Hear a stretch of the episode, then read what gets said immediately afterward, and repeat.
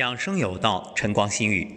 各位好，在这一段时间啊，一直在给大家分享我的辟谷日志。今天是第十四天，再次来到苏州，在这里参加第四次体检，全面的掌握身体的数据，以此呢来做一个科学的测试。这一次辟谷与以往最大的区别就在于是科学辟谷，与苏州大学项目组合作。真正的全程来监控身体的指标，以此呢给出一个相应的数据，这样也为后面辟谷的朋友啊做一个参照。那么在这一次课程上，来自苏州大学张庆博士给我们讲解了一堂关于肠道内环境的课程，通过课程详细的了解了肠道菌群以及。有益菌等诸多菌群在肠道当中起到的作用，还有对人体健康的重要意义。那么今天也非常荣幸，特别邀请到张庆博士走进节目，与大家做一个简要的分享，帮助各位听友更好的了解究竟这肠道菌群对人体健康有怎样重要的意义。张庆博士您好，哎，吴彤老师您好。很高兴今天能够邀请到您走进节目。那么，正如您上次在我们课程上给大家所讲解的这样，那肠道菌群它是一个大到我们难以想象的世界。对，肠道菌群呢，实际上是属于我们的微观世界，但是它整个体量呢，又超过我们整体上体细胞的体量。你像在这个数量上而言，它有一百万亿的这样一个。个体，那么我们的体细胞呢，可可能只有四十万亿到六十万亿，啊，所以这个体量我们就可以看出来了，就是它在我们人体当中会占到非常大的比例。那么从我们的健康角度来讲呢，就不能忽视这样一个群体。一直以来，大家对于细胞特别关注。那很多人都说，我们人体的健康就是细胞健康，细胞健康了，人体就健康了。如您所言，这肠道菌群的数量比人体的细胞还要多得多。对，是这样的，它超出我们的想象。往往我们觉得它们很微观，它们在我们体内我们看不见，那我们也摸感受不到。但是实际上，它与我们的健康可以说是息息相关。嗯，那提到这个菌。好像我印象当中，当然现在人们的这个观念已经在不断的更新与进步，但我小时候就觉着治病就是杀菌。呃，杀菌呢，实际上我们杀灭的是有害菌，杀灭的是病毒，那么它是两个范畴。呃，我们实际上呢，人体呢，呃，我们共生着一部分菌，那么我们就把它叫做有益菌。那么这部分群体是我们希望跟它和谐共处，希望能够给它足够的营养、足够的能量。那么它反过来也会给予我们非常有益的帮助。嗯，那您说的有益菌，也就是我们现在市面上比较广泛的称呼叫益生菌。对，益生菌呢是一个统称，那么它有非常多的种类。那么在我们的肠道当中呢，就实际上，从我们人类起源来讲呢，从我们单细胞开始，然后多细胞，然后一直从低等到高等到人类。那么在这个过程当中呢，这些细菌、这些微生物也逐渐的寄生到或者说共生到我们人体当中。那么在我们人体当中呢，它也起到了非常重要的作用，包括我们人体的很多的代谢，我们的糖代谢、脂代谢。跟它也是密切相关。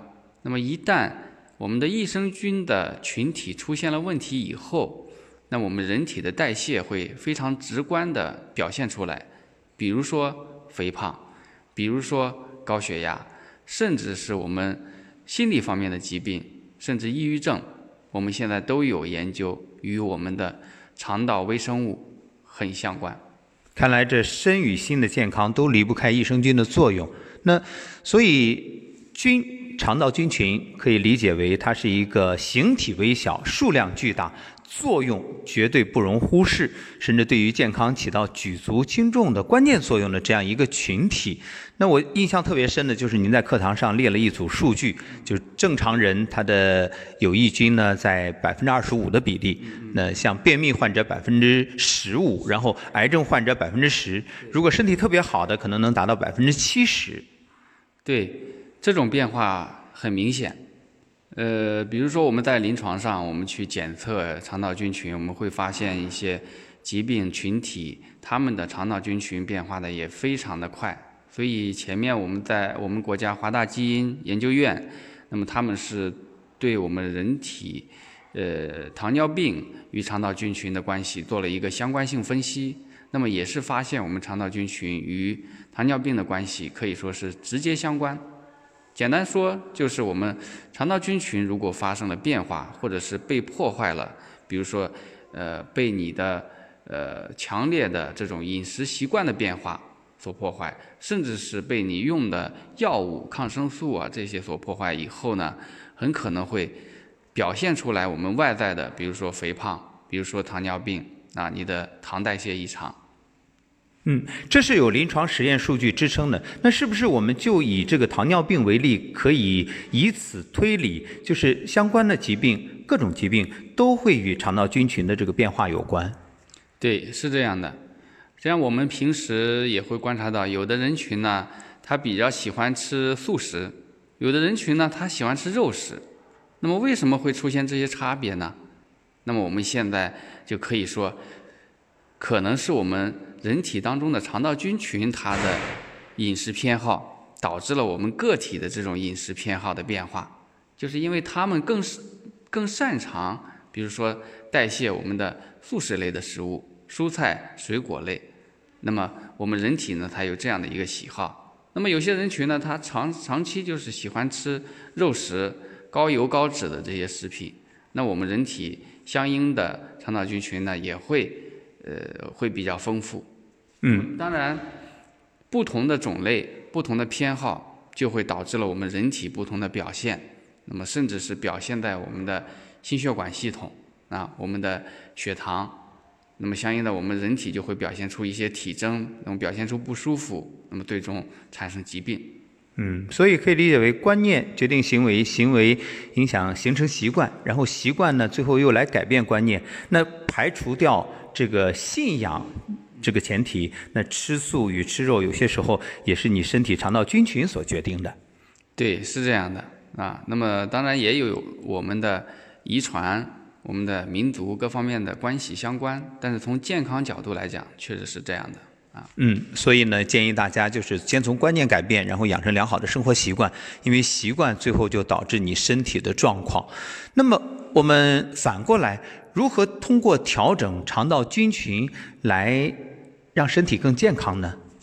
呃，调整肠道菌群呢，呃，可以说是一个系统工程，就像吴桐老师现在正在做的辟谷一样，那么也是一个驯养肠道菌群或者说调身调心的一个过程。那刚刚我说调心呢，实际上就是说在我们整个人体的呃心态上，那么再一个是生活方式上，我们有了改变。那么逐渐的，这些菌群呢也会发生相应的变化。嗯，那您刚才提到一个很有趣的现象，就是肠道菌群它不光和身体健康有关，和心理健康，包括您说的抑郁症啊、情绪低落啊，也有一些关系。那我们是不是可以这样理解，就是在辟谷过程当中，你的这个心理？对于你的肠道菌群，反过来也会有影响。比如说，我如果是平心静气，就是让自己息心止念，没有欲望，这个菌群它是一个比较平和的状态。那如果反过来，我一直去看这个红烧肉啊，或者说我意念当中总是想着美味啊，它肠道菌群也会受到影响呢？呃，我们宏观上理解可以可以这么想，对。然后，如果跟心理的一些具体的关系呢？当然，我们还有很多值得研究的地方啊，非常有意思。那么现在这一期呢，包括我们的辟谷相关的研究，也有一些量表的一些设计。